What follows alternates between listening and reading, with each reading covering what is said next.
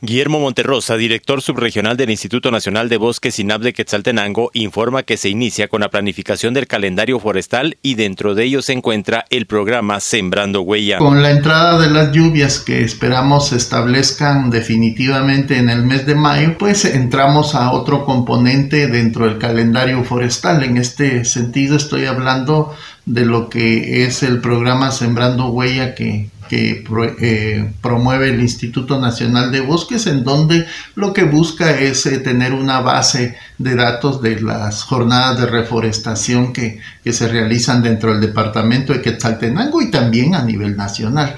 Eh, yo creo que esta es la parte positiva, la parte en que nosotros podemos, como dice el programa, dejar huella aquí en el departamento con amigos, comunidades, empresas, eh, se le hace un llamado a todo mundo que, que, realice sus jornadas de reforestación y nos pueda enviar una, un, mensaje con sus fotos y contándonos en dónde lo hizo y con quién lo hizo para poder en este caso tomarlos en cuenta eh, eh, dentro de las jornadas de reforestación que se realizan dentro del departamento y que buscan de alguna forma establecer una cultura forestal en primer término y en segundo pues ayudar a, la naturaleza a regenerarse de, del daño que el mismo ser humano le ha, le ha causado. Si usted tiene un grupo organizado, tiene un área donde, eh, que, donde reforestar que sea eh,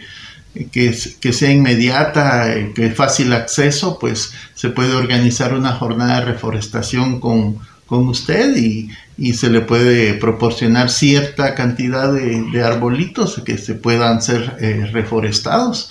Eh, comunicarse a las oficinas del Instituto Nacional de Bosques con sede en Quetzaltenango, eh, que estamos en el edificio del Ministerio de Agricultura, en la zona 3 de Quetzaltenango, y o si no, al teléfono 7761 0531, que es el teléfono oficial de, INAVA aquí en Quetzaltenango, y con gusto eh, vamos a coordinar para ver eh, qué se puede realizar. Desde Emisoras Unidas Quetzaltenango informa Wilber Coyoy, primera en noticias, primera en deportes.